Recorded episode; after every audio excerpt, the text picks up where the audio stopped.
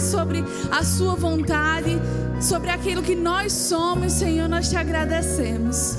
Nós te agradecemos pela Sua palavra, pelo Seu Filho que você enviou a nós para nos salvar e porque hoje nós podemos estar aqui por causa dessa salvação tão grande salvação. Muito obrigada, Senhor.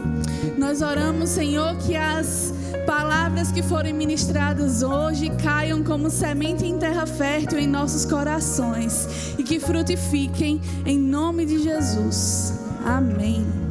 Aleluia. Vocês podem sentar. Muito obrigada.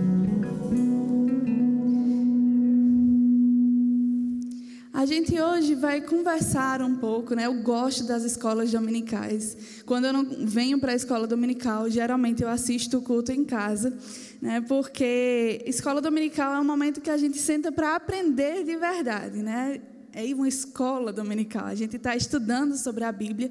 A gente tem as temáticas. Nós esse esse mês, né, a gente começou falando sobre temáticas sobre o rema, né, que nós, que vai se encerrar agora no acampamento. Nós temos três cultos, pastor, que nós vamos falar sobre temáticas sobre aulas do rema, né? Se você não sabe o que é o rema, é uma escola bíblica que a gente tem, tem aqui na igreja, né? né ela é interdenominacional, que fala, né? Interdenominacional. Nós aceitamos, né? Nós, é, as portas do Rema, ela é aberta para qualquer pessoa de qualquer igreja, sendo cristão. Ela fica aqui na igreja, mas nós, no Rema, nós aprendemos sobre tantas coisas, né? coisas que muitas vezes aqui na igreja a gente não consegue se aprofundar tanto. A gente escuta né, num domingo, quando a gente vem às vezes de manhã, no domingo à noite, mas no rema a gente consegue se aprofundar um pouco mais. Então a gente agora está é, tocando sobre assuntos que a gente fala no rema e nós vamos encerrar esse assunto agora no acampamento. Então, se eu fosse você, eu criava expectativa para vir para o acampamento, todos os cultos, para estudar mais sobre isso. Amém? Então, hoje de manhã a gente vai estar conversando um pouco mais, né? conversando sobre, uh, agora no início, sobre a vida de Jesus. Eu sei que a vida de Jesus a gente conhece muito bem, né? Às vezes muito bem, às vezes a gente já ouviu falar tanto, desde quando, desde a infância a gente escuta falar sobre Jesus, a gente tem esse privilégio no Brasil, graças a Deus, nós temos esse privilégio de ouvir falar sobre Jesus. Tem outros lugares no mundo onde pessoas nunca não sabem nem quem é Jesus. E quando você vai pregar a palavra para elas, vai falar alguma coisa da palavra para elas sobre Jesus, elas não entendem porque elas não conhecem nem quem é. Aqui é até fácil a gente falar sobre Jesus. A gente aborda alguém na rua, a gente aborda algum, algum, desconhecido, ou até um conhecido na nossa família, e a gente fala Jesus, todo mundo já sabe quem é. Pode conhecer muito a história, pode conhecer pouco a história, mas tem algum conhecimento. Eu não vou entrar muito sobre esse assunto, senão eu vou falar sobre missões, e não é sobre isso que a gente veio falar aqui hoje de manhã. Né? Inclusive, nós temos a escola de missões também, para você que fez o rema. Fazer propaganda, né? Fiz escola de missões ano passado, foi maravilhoso. E então a gente tem essa facilidade, né, aqui no Brasil, de escutar sobre Jesus. E eu tenho certeza, amados, que você já ouviu falar sobre o nascimento de Jesus, né? Ele nasceu e foi e ele precisou nascer num estábulo porque não tinha lugar para ele, né? E a gente vê, eu acho bonito quando o João ele começa a descrever a forma como ele começa o livro dele, que ele fala e o, e no início era o Verbo, e o Verbo era Deus, e o Verbo estava com Deus. No início com Deus, né? Jesus é o Verbo. Jesus ele sempre existiu e ele se des, desfez, ele deixou os atributos de Deus, né? Porque ele era Deus, ele estava com Deus no início e ele deixou esses atributos de Deus por amor a mim e a você. E ele veio à terra e se fez carne aqui na terra. Né? Nossa igreja tem o nome Verbo da Vida. Se você não sabe por quê, significa Jesus. Ele é o verbo da vida. Jesus é o verbo da vida. Eu acho lindo esse nome, eu acho muito criativo. Né? E aí a gente vê o nascimento de Jesus, ele se encarnou, ele veio para a terra como homem. Né? E a gente vê na Bíblia, vai passando algumas, algumas partes da vida de Jesus, a gente vê que Jesus ele era uma criança obediente, ele era dedicado a aprender né, sobre, sobre o propósito dele, sobre o Pai. A gente vê Jesus com 12 anos na, é, na sinagoga. E eu queria que você abrisse comigo lá em Lucas 4, 31.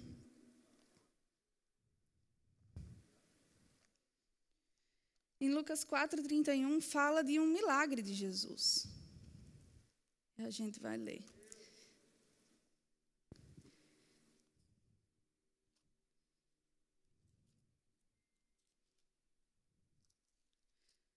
Danilo, eu acho que eu deixei meu celular na minha bolsa. Em Lucas 4, no verso 31, a gente vê a cura de um endemoniado, né, em Cafarnaum. Ele expulsou o endemoniado. Obrigada. Ele expulsou um demônio de uma pessoa. E aí fala o seguinte, a partir do verso 31. E desceu a Cafarnaum, a cidade da Galileia, e os ensinava no sábado. E muito e muitos se maravilhavam da sua doutrina, porque a sua palavra era com autoridade. Achava-se na sinagoga um homem possesso de um espírito de demônio imundo, e bradou em alta voz: Ah, que temos nós contigo? Jesus de Nazareno, viestes para perder-nos? Bem sei quem és, o Santo Deus. Mas Jesus o repreendeu, dizendo: Cala-te e sai deste homem.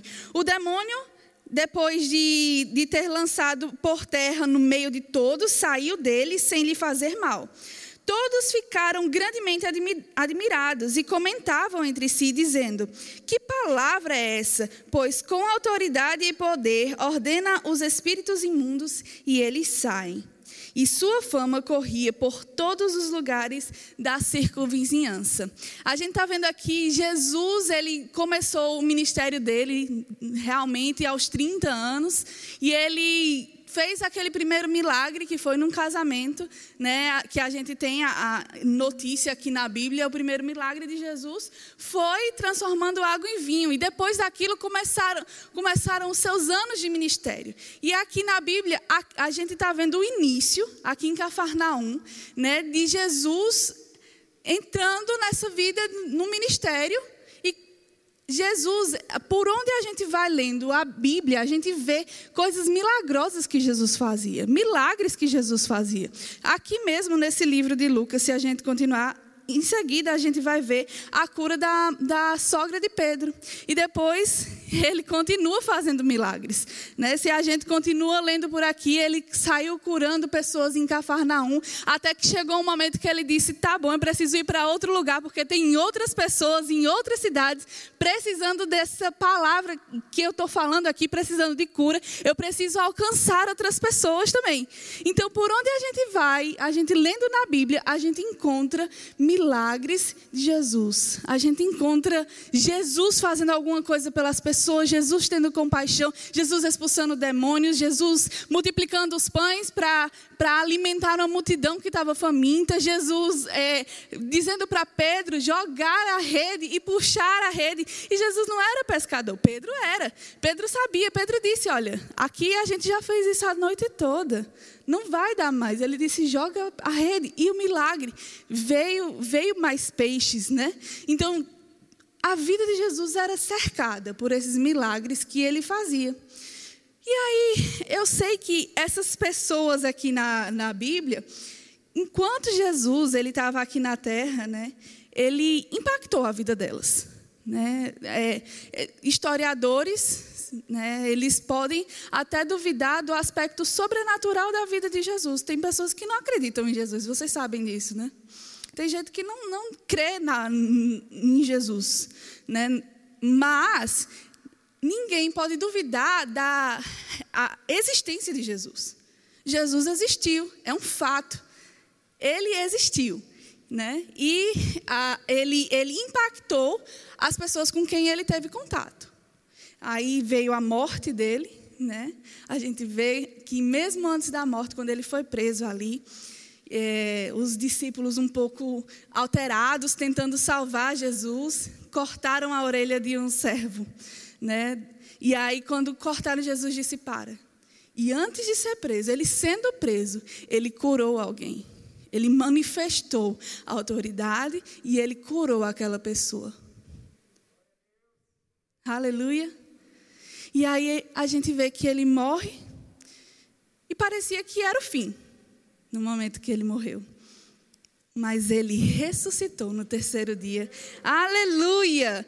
E 40 dias depois da sua ressurreição, ele ainda passou com os discípulos, instruindo a eles aqui na terra.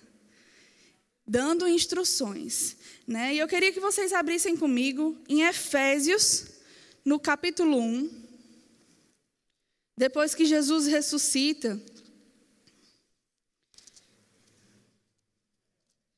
ele passou esse tempo e em Efésios a gente consegue entender o que é que aconteceu com Jesus. Depois que ele ressuscitou, ele foi assunto aos céus, passou esses 40 dias. E aí no capítulo 1, no verso 19, fala o seguinte: E qual a suprema grandeza do seu poder para com os que cremos, segundo a eficácia da força do seu poder o qual exerceu ele em Cristo, ressuscitando-o dentre os mortos e fazendo-o assentar à, à, sua direita, nos lugares celestiais, acima de todo principado e potestade e poder e domínio e de todo nome que se possa referir, não só no presente século, mas também no vindouro. Então Jesus, ele passou por isso aqui na terra, ele morreu, ressuscitou, foi assunto aos céus e agora ele está assentado à direita direita do Pai, nas regiões celestiais.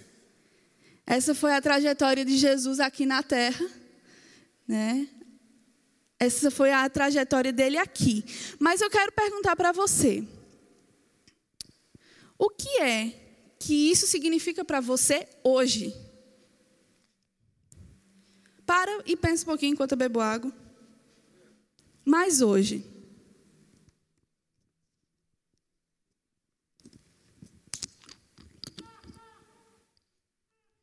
Gente pode dizer que nós temos muitas instruções que a gente pode tirar da vida de Jesus, não é verdade?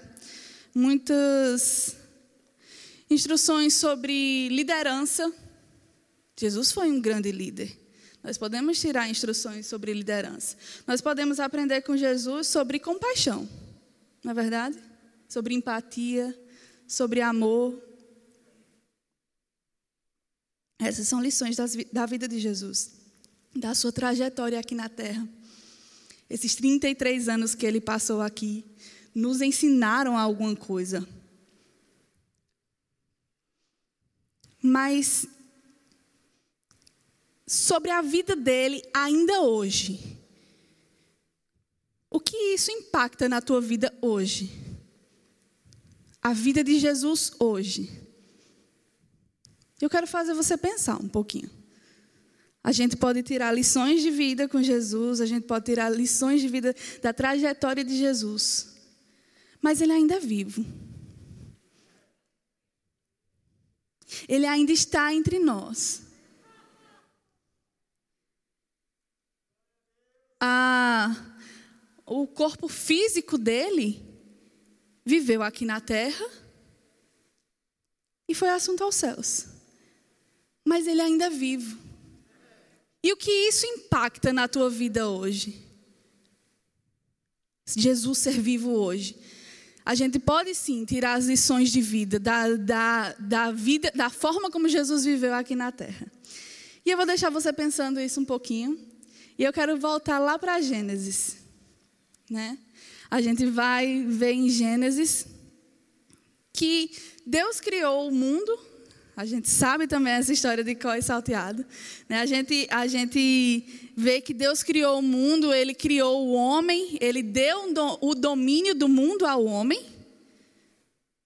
Ele deu o domínio lá, a gente vê em Gênesis, a gente vê em Salmos falando sobre isso. E aí, o homem tinha esse domínio, de repente, ele deu ouvidos a uma sugestão demoníaca. Não é verdade? Ele tá, a mulher estava lá e eles tinham uma, uma ordenança: era não comer da árvore que estava no, no meio do jardim. Eles podiam fazer de tudo, eles podiam comer de todas as outras árvores, mas daquela ela não podia. E eles deram ouvidos a pensamentos, a ideias, sugestões. E ela alimentou aquilo. A partir daquele momento, a partir do momento que você está alimentando um pensamento, está alimentando uma ideia, é muito difícil você parar. Se você no momento que um pensamento chega, no momento que você tem uma ideia, que você sabe que não é de Deus, se você freia aquilo, é muito mais fácil você é, estar distante disso, continuar distante dessa tentação, do que quando você começa a pensar, pensar, pensar, e realmente se for assim. Então aconteceu isso, eles comeram do fruto, e por causa disso, a consequência disso foi o pecado entrou na terra, e a consequência do pecado é o homem, ele deu o domínio da terra que Deus tinha dado para ele, o domínio do mundo que Deus tinha criado, colocou o homem no centro e disse: "É seu, é você domina". Ele deu esse domínio de livre e espontânea vontade para Satanás. Ele entregou esse domínio para Satanás e agora Satanás, a Bíblia chama lá em Colossenses, ele, eu acho forte esse termo, mas a Bíblia fala em Colossenses 4:4 que o Satanás, ele é o Deus desse século. Algumas versões dizem o Deus desse mundo, o Deus dessa era. Mas isso foi dado pelo homem. Foi escolhas, foram escolhas. E o homem escolheu desobedecer, escolheu dar o domínio que ele tinha na terra ao, ao Satanás. Amém? E, a, e eu, eu, eu, quando era adolescente, eu tinha uma dificuldade de entender por que a gente precisava orar.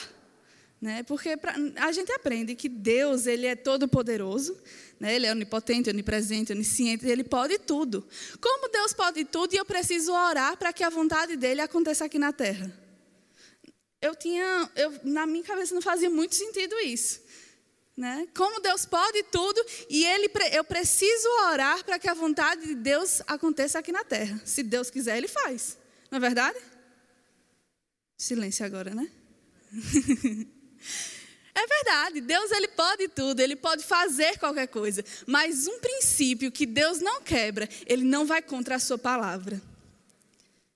Deus ele não vai contra o que ele falou, o que ele estabeleceu. Deus cumpre princípios e ele deu o domínio do mundo ao homem. Agora ele não interfere mais. Porque ele deu esse domínio e o homem deu a Satanás. E agora nós precisamos orar para que a vontade dele seja estabelecida nessa terra. Nós somos colaboradores, coparticipantes da obra que Deus faz aqui na terra. Amém? Nós agora precisamos trabalhar junto com Deus para a sua obra. E aí, né, a gente, a gente, eu, depois que eu entendi isso, isso foi libertador para mim né? Porque agora eu sei a minha função, eu sei o meu papel, né? Jesus, ele quando veio aqui na Terra, né? Ele veio, morreu e isso teve uma consequência também. A gente viu lá em Efésios que Jesus ele está assentado no, nos lugares celestiais, à destra do Pai. Isso é muito importante para a gente saber. Porque lá em Efésios também, no versículo 2, fala o seguinte: abre lá comigo, Efésios 2, 4. Está mexendo na Bíblia hoje, né? Em Efésios 2,4 fala: Mas Deus, sendo rico em misericórdia, por causa do grande amor com quem com, o grande amor com que nos amou, e estando nós mortos em nossos delitos, nos deu vida juntamente com Cristo, pela graça sois salvos. E juntamente com Ele, olha só, juntamente com Ele, com Jesus, nos ressuscitou e nos fez assentar nos lugares celestiais em Cristo Jesus, para mostrar nos séculos vindouros a suprema riqueza da Sua graça em bondade para conosco em Cristo Jesus. A resposta da pergunta que eu fiz hoje mais cedo. O que afeta, em que afeta a sua vida hoje? O que Jesus afeta na sua vida hoje? Primeiro, gente, não tem como a gente dizer que isso não é muito importante, é a nossa salvação. Nós só somos salvos porque Jesus morreu, ressuscitou e está vivo. A nossa salvação. Mas além da nossa salvação, que nós recebemos de graça, além da nossa salvação, nós temos também autoridade sobre os demônios, autoridade sobre potestades, autoridade sobre Satanás, porque nós estamos assentados com Cristo. Se Cristo está assentado sobre potestades e sobre principados que nós lemos, e nós estamos assentados junto com Cristo, porque nós morremos e ressuscitamos junto com Ele, isso significa que nós temos autoridade sobre eles também. Aleluia! Nós estamos junto com Cristo. É isso que afeta a sua vida. Nós temos essa autoridade sobre Satanás, nós temos autoridade sobre as obras de Satanás aqui na terra. Mas isso é algo que muitas vezes a gente não quer escutar. Porque a gente tem medo de falar sobre Satanás. A gente tem medo de escutar sobre isso. A gente até troca o nome, chama inimigo, para não falar Satanás, vai ficar chamando o bicho feio. Não é? Algumas vezes a gente se afasta sobre coisas que falam sobre o inimigo, que a gente não quer escutar realmente sobre aquilo. Mas a gente precisa. Porque na Bíblia fala também: o meu povo perece por falta de conhecimento. Um livro que eu quero indicar para você é A Autoridade do Crente, de Kenneth Reagan. Muito, muito, muito bom. E eu queria ler um, um pedaço para você aqui. É logo no início.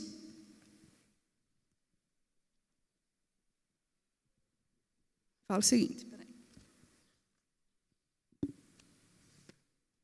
Olha só o que Kenneth Reagan fala.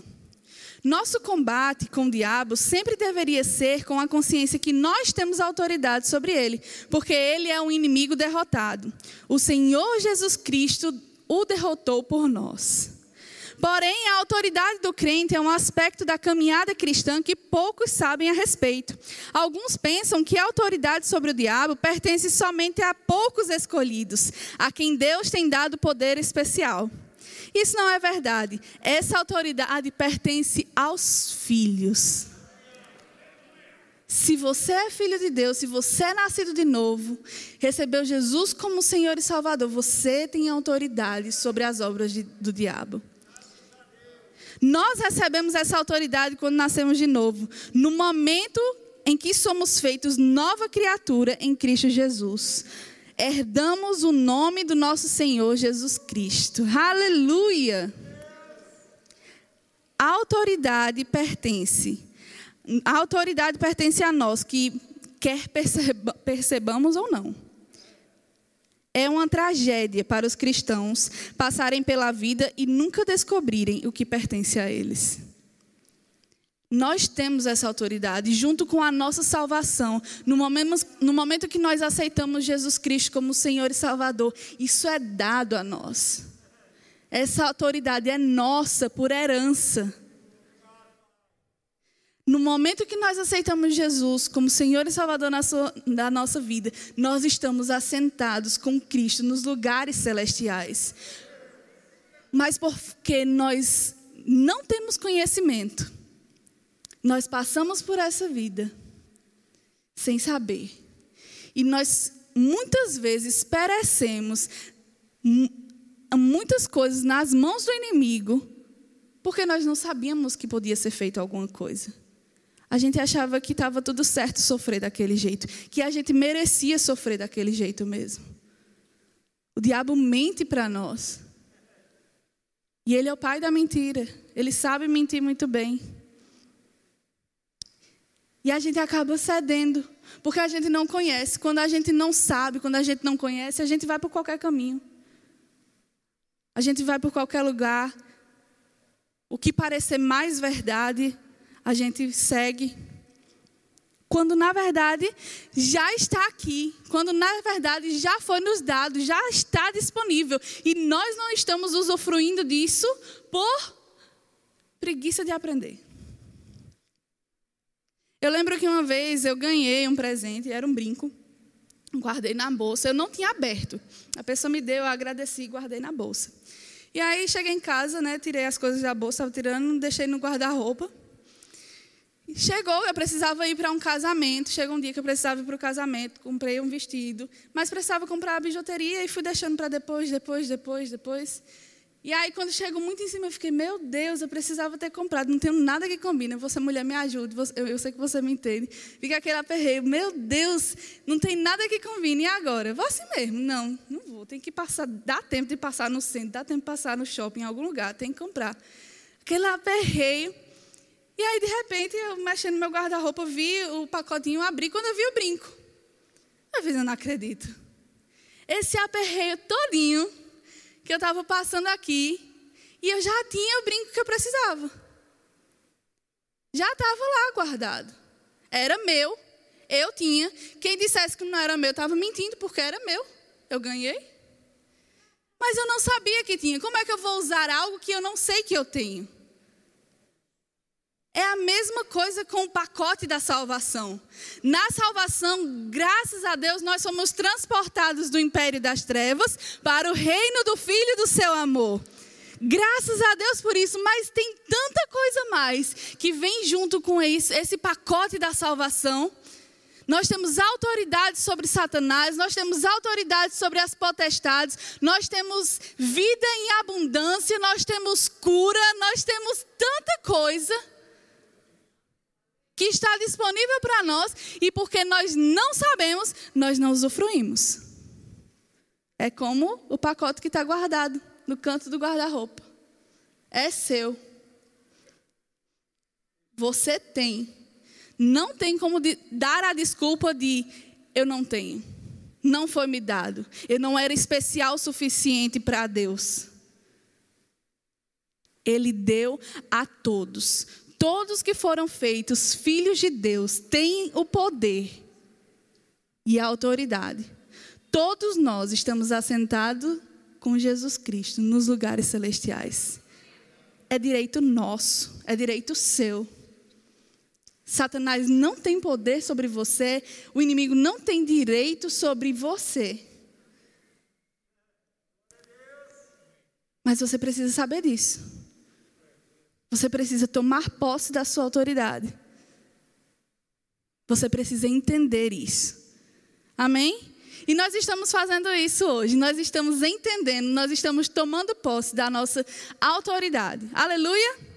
Eu quero que você abra comigo ainda em outro versículo, em Colossenses 2,15.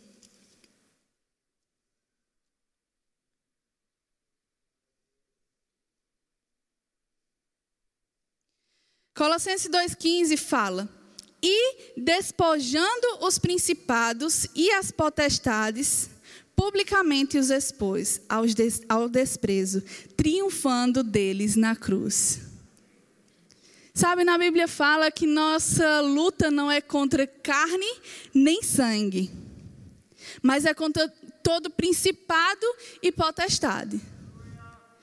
Mas espera aí. Se a nossa luta não é contra carne nem sangue, é contra todo principado e potestade. E aqui em Colossenses está dizendo que eles foram expostos ao desprezo e Jesus triunfou sobre eles na cruz. Qual é o nosso trabalho? Jesus já fez o nosso trabalho. Jesus já fez o trabalho todo. Nós temos poder e autoridade sobre eles. Jesus já derrotou. A Bíblia fala que foi exposto ao desprezo na cruz quando Jesus morreu.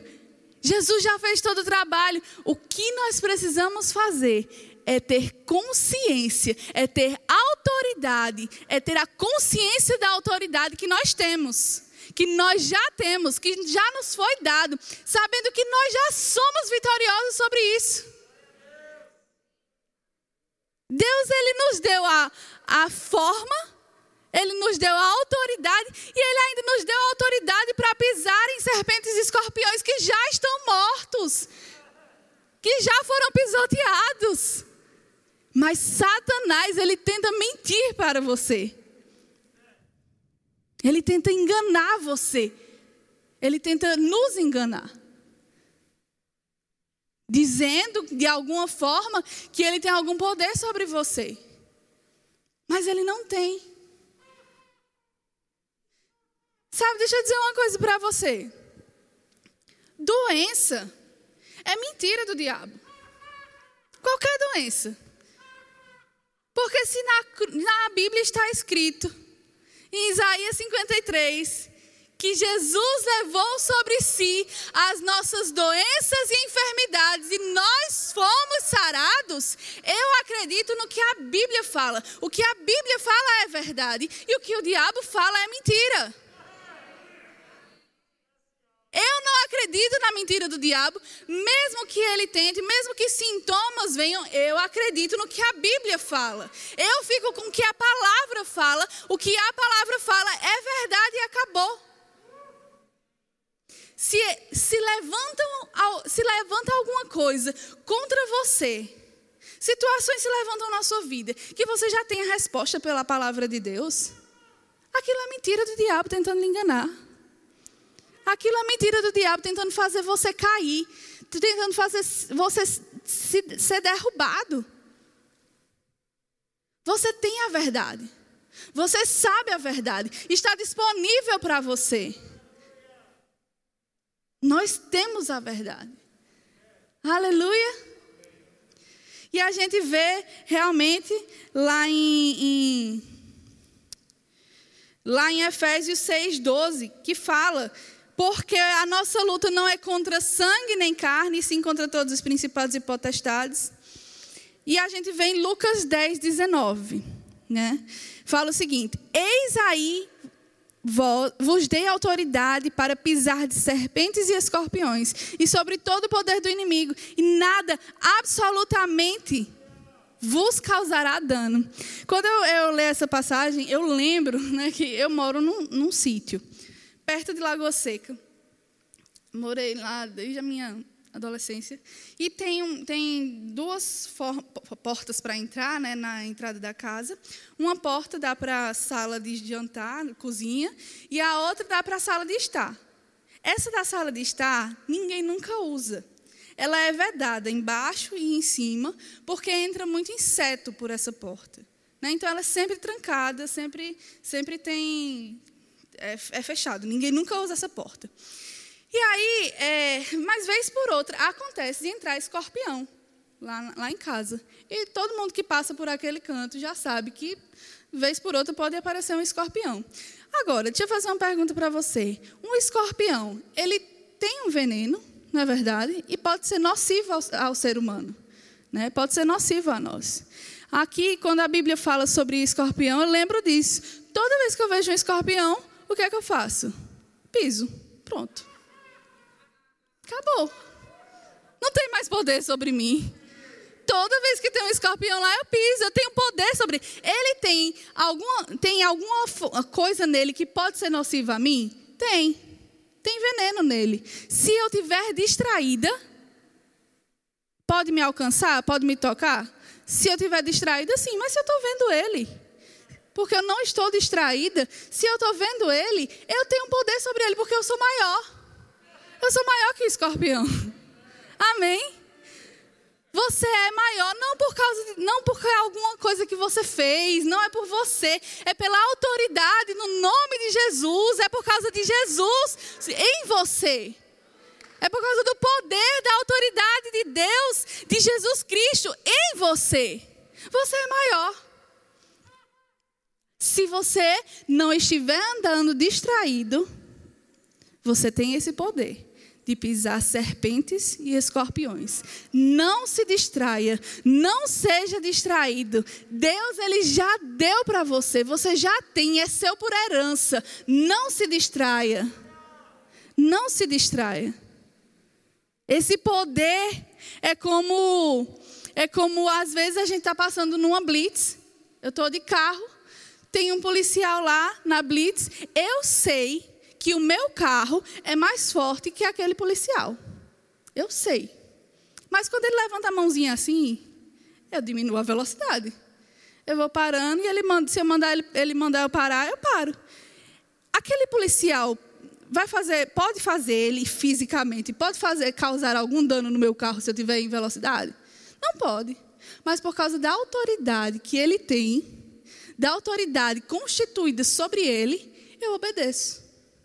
É da mesma forma no reino espiritual. Você tem autoridade, você tem esse poder. É, é, ele foi dado a você, não é, por causa, não é por causa de você, mas é essa autoridade que está sobre você. As coisas têm que mudar, o diabo tem que parar, a situação tem que se render por causa dessa autoridade que está sobre você, que não é você, que não é seu, mas foi Deus, é Deus. Essa autoridade herdada. Herdada, foi herdado quando Jesus morreu e ressuscitou. E agora nós estamos assentados nos lugares celestiais com Ele. Essa autoridade foi herdada. E você tem essa autoridade. Mas você precisa entender, como a gente leu aqui, Kenneth Reagan falando, você precisa entender a autoridade que você tem. Não se deixar ser enganado pelo diabo. E isso só vem com o estudo da palavra. Estudo da palavra, entendendo mais a palavra, entendendo mais a palavra, e ouvindo da palavra, e ouvindo, e ouvindo, e ouvindo, e ouvindo. Até que isso fique bem forte no seu coração. E quando estiver bem forte no seu coração, aí você escuta mais, e ouve mais, e ouve de novo. Porque você não vai deixar isso se esvair. Você não vai deixar se perder. Amém? Nós temos autoridade sobre serpentes e escorpiões, nós temos autoridade sobre todos os principados e potestades do inimigo. Ele não pode mentir para nós. Amém? E eu quero indicar né, esse livro. Eu sei que a gente tem o combo da vez. Mas os livros que estão no combo da vez, eles falam mais sobre fé, sobre declaração da palavra, que está em promoção lá no Verbo Shop. Você pode procurar lá, são três livros. Mas eu queria fa é, falar sobre esse daqui, Autoridade do Crente. Né? É, é imperativo que todo crente leia esse livro. E tem esse daqui também, Autoridade em Três Mundos, de Charles Capps. Eles falam sobre o mesmo assunto, sobre a autoridade do crente. Charles Capps ele é mais didático, um pouco mais didático do que Kenneth Reagan. Eu gosto de Kenneth Reagan, eu gosto de indicar Kenneth Reagan principalmente, porque Kenneth Reagan ele, ele simplifica de uma forma tão simples, né? Simplifica de uma forma tão simples. Mas eu, eu lendo Kenneth Reagan parece que, que eu posso fazer aquilo, sabe? Eu estou lendo se aconteceu com ele, pode acontecer comigo também. Ele fala da palavra de uma forma tão simples, ele fala da palavra de uma forma que qualquer pessoa pode fazer, qualquer pessoa pode aplicar isso na vida. Eu posso? Né? Se ele pode, eu posso também. Então ele dá muitos exemplos da vida dele enquanto ele está, é, enquanto a gente está lendo o livro. Então é muito bom. Ah, eu indico é a autoridade do crente e a autoridade em três mundos, está certo? Muito obrigada por vocês escutarem e eu sei que foi foi de Deus, foi, foi Deus falando através de mim. Eu creio nisso para nos alcançar, para alcançar você, alcançar a mim também. Amém? Essa palavra e que é, ela caiu como semente em terra fértil, realmente no seu coração. Amém? Hoje à noite tem culto. E, ah, queria saber se tem alguém, desculpa aí, Clento. Eu queria saber se tem alguém aqui hoje pela manhã que nunca fez Jesus como Senhor e Salvador da sua vida e gostaria de fazer isso hoje. Se tem alguém aqui que você veio visitar, você foi convidado por alguém, você estava sem nada para fazer em casa e veio no domingo de manhã aqui na igreja e você foi alcançado por essa palavra, levanta sua mão e vem aqui na frente e a gente quer orar com você. Tem alguém? Aleluia. Aleluia. O Senhor pode. Tem mais alguém? Alguém que talvez já até aceitou Jesus algum dia, mas se afastou e quer re, re, se reconectar com esse amor tão grande. Se tem alguém, você pode vir aqui na frente também. Estende suas mãos para Ele. Senhor, nós queremos te agradecer pela vida do nosso irmão. Senhor, nós cremos, Senhor, que ele foi trazido hoje pela manhã pelo seu espírito, Senhor. O seu espírito é, constrangendo o seu coração, Senhor. E nós declaramos que Ele vai ser uma ferramenta em Suas mãos e vai, é, é, é, Ele vai atacar as armas do inimigo, Senhor. Ele vai, em nome de Jesus, crescer cada vez mais, se edificar e alcançar aquelas pessoas que estão ao redor dele, Senhor, com o amor de Cristo que constrange os nossos corações. Nós oramos e declaramos em nome de Jesus. Amém. Amém. O Senhor pode acompanhar eles dois, eles vão conversar com o Senhor. Tem alguém aqui que é, nunca recebeu o batismo no Espírito Santo, que é a evidência de, de o, o, falar em outras línguas é a evidência do batismo no Espírito Santo. E se você está aqui hoje pela manhã e nunca aceitou recebeu o Espírito Santo, que é revestimento de poder. Nós, quando aceitamos Jesus, nós somos recriados, nós temos o Espírito recriado, o Espírito Santo está vivendo dentro de nós, mas com o batismo no Espírito Santo, nós somos revestidos por essa capa de poder. Que vai nos ajudar, o Espírito Santo vai nos auxiliar a viver a vida da forma como Deus nos chamou para viver, a viver a vida da forma que na vontade de Deus é esse poder explosivo para fazer a vontade de Deus. É o batismo no Espírito Santo. E eu quero saber se tem alguém aqui hoje pela manhã que quer aceitar, quer receber o batismo no Espírito Santo. Nós vamos orar com você se tem. Tem alguém? Não? Amém. Se tem alguém aqui que está sentindo alguma dor, algum incômodo, é, sentindo, se tem algum, algum, como fala, se está doente mesmo, eu queria pedir para você ficar de pé, que nós vamos orar com você. Se você está doente, se você está sentindo alguma dor, algum incômodo, nós vamos orar por você. Tem uma pessoa aqui, outra pessoa ali.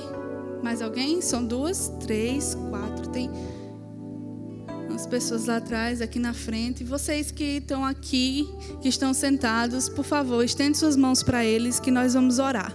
Amém? Senhor, nós te agradecemos pela Sua palavra.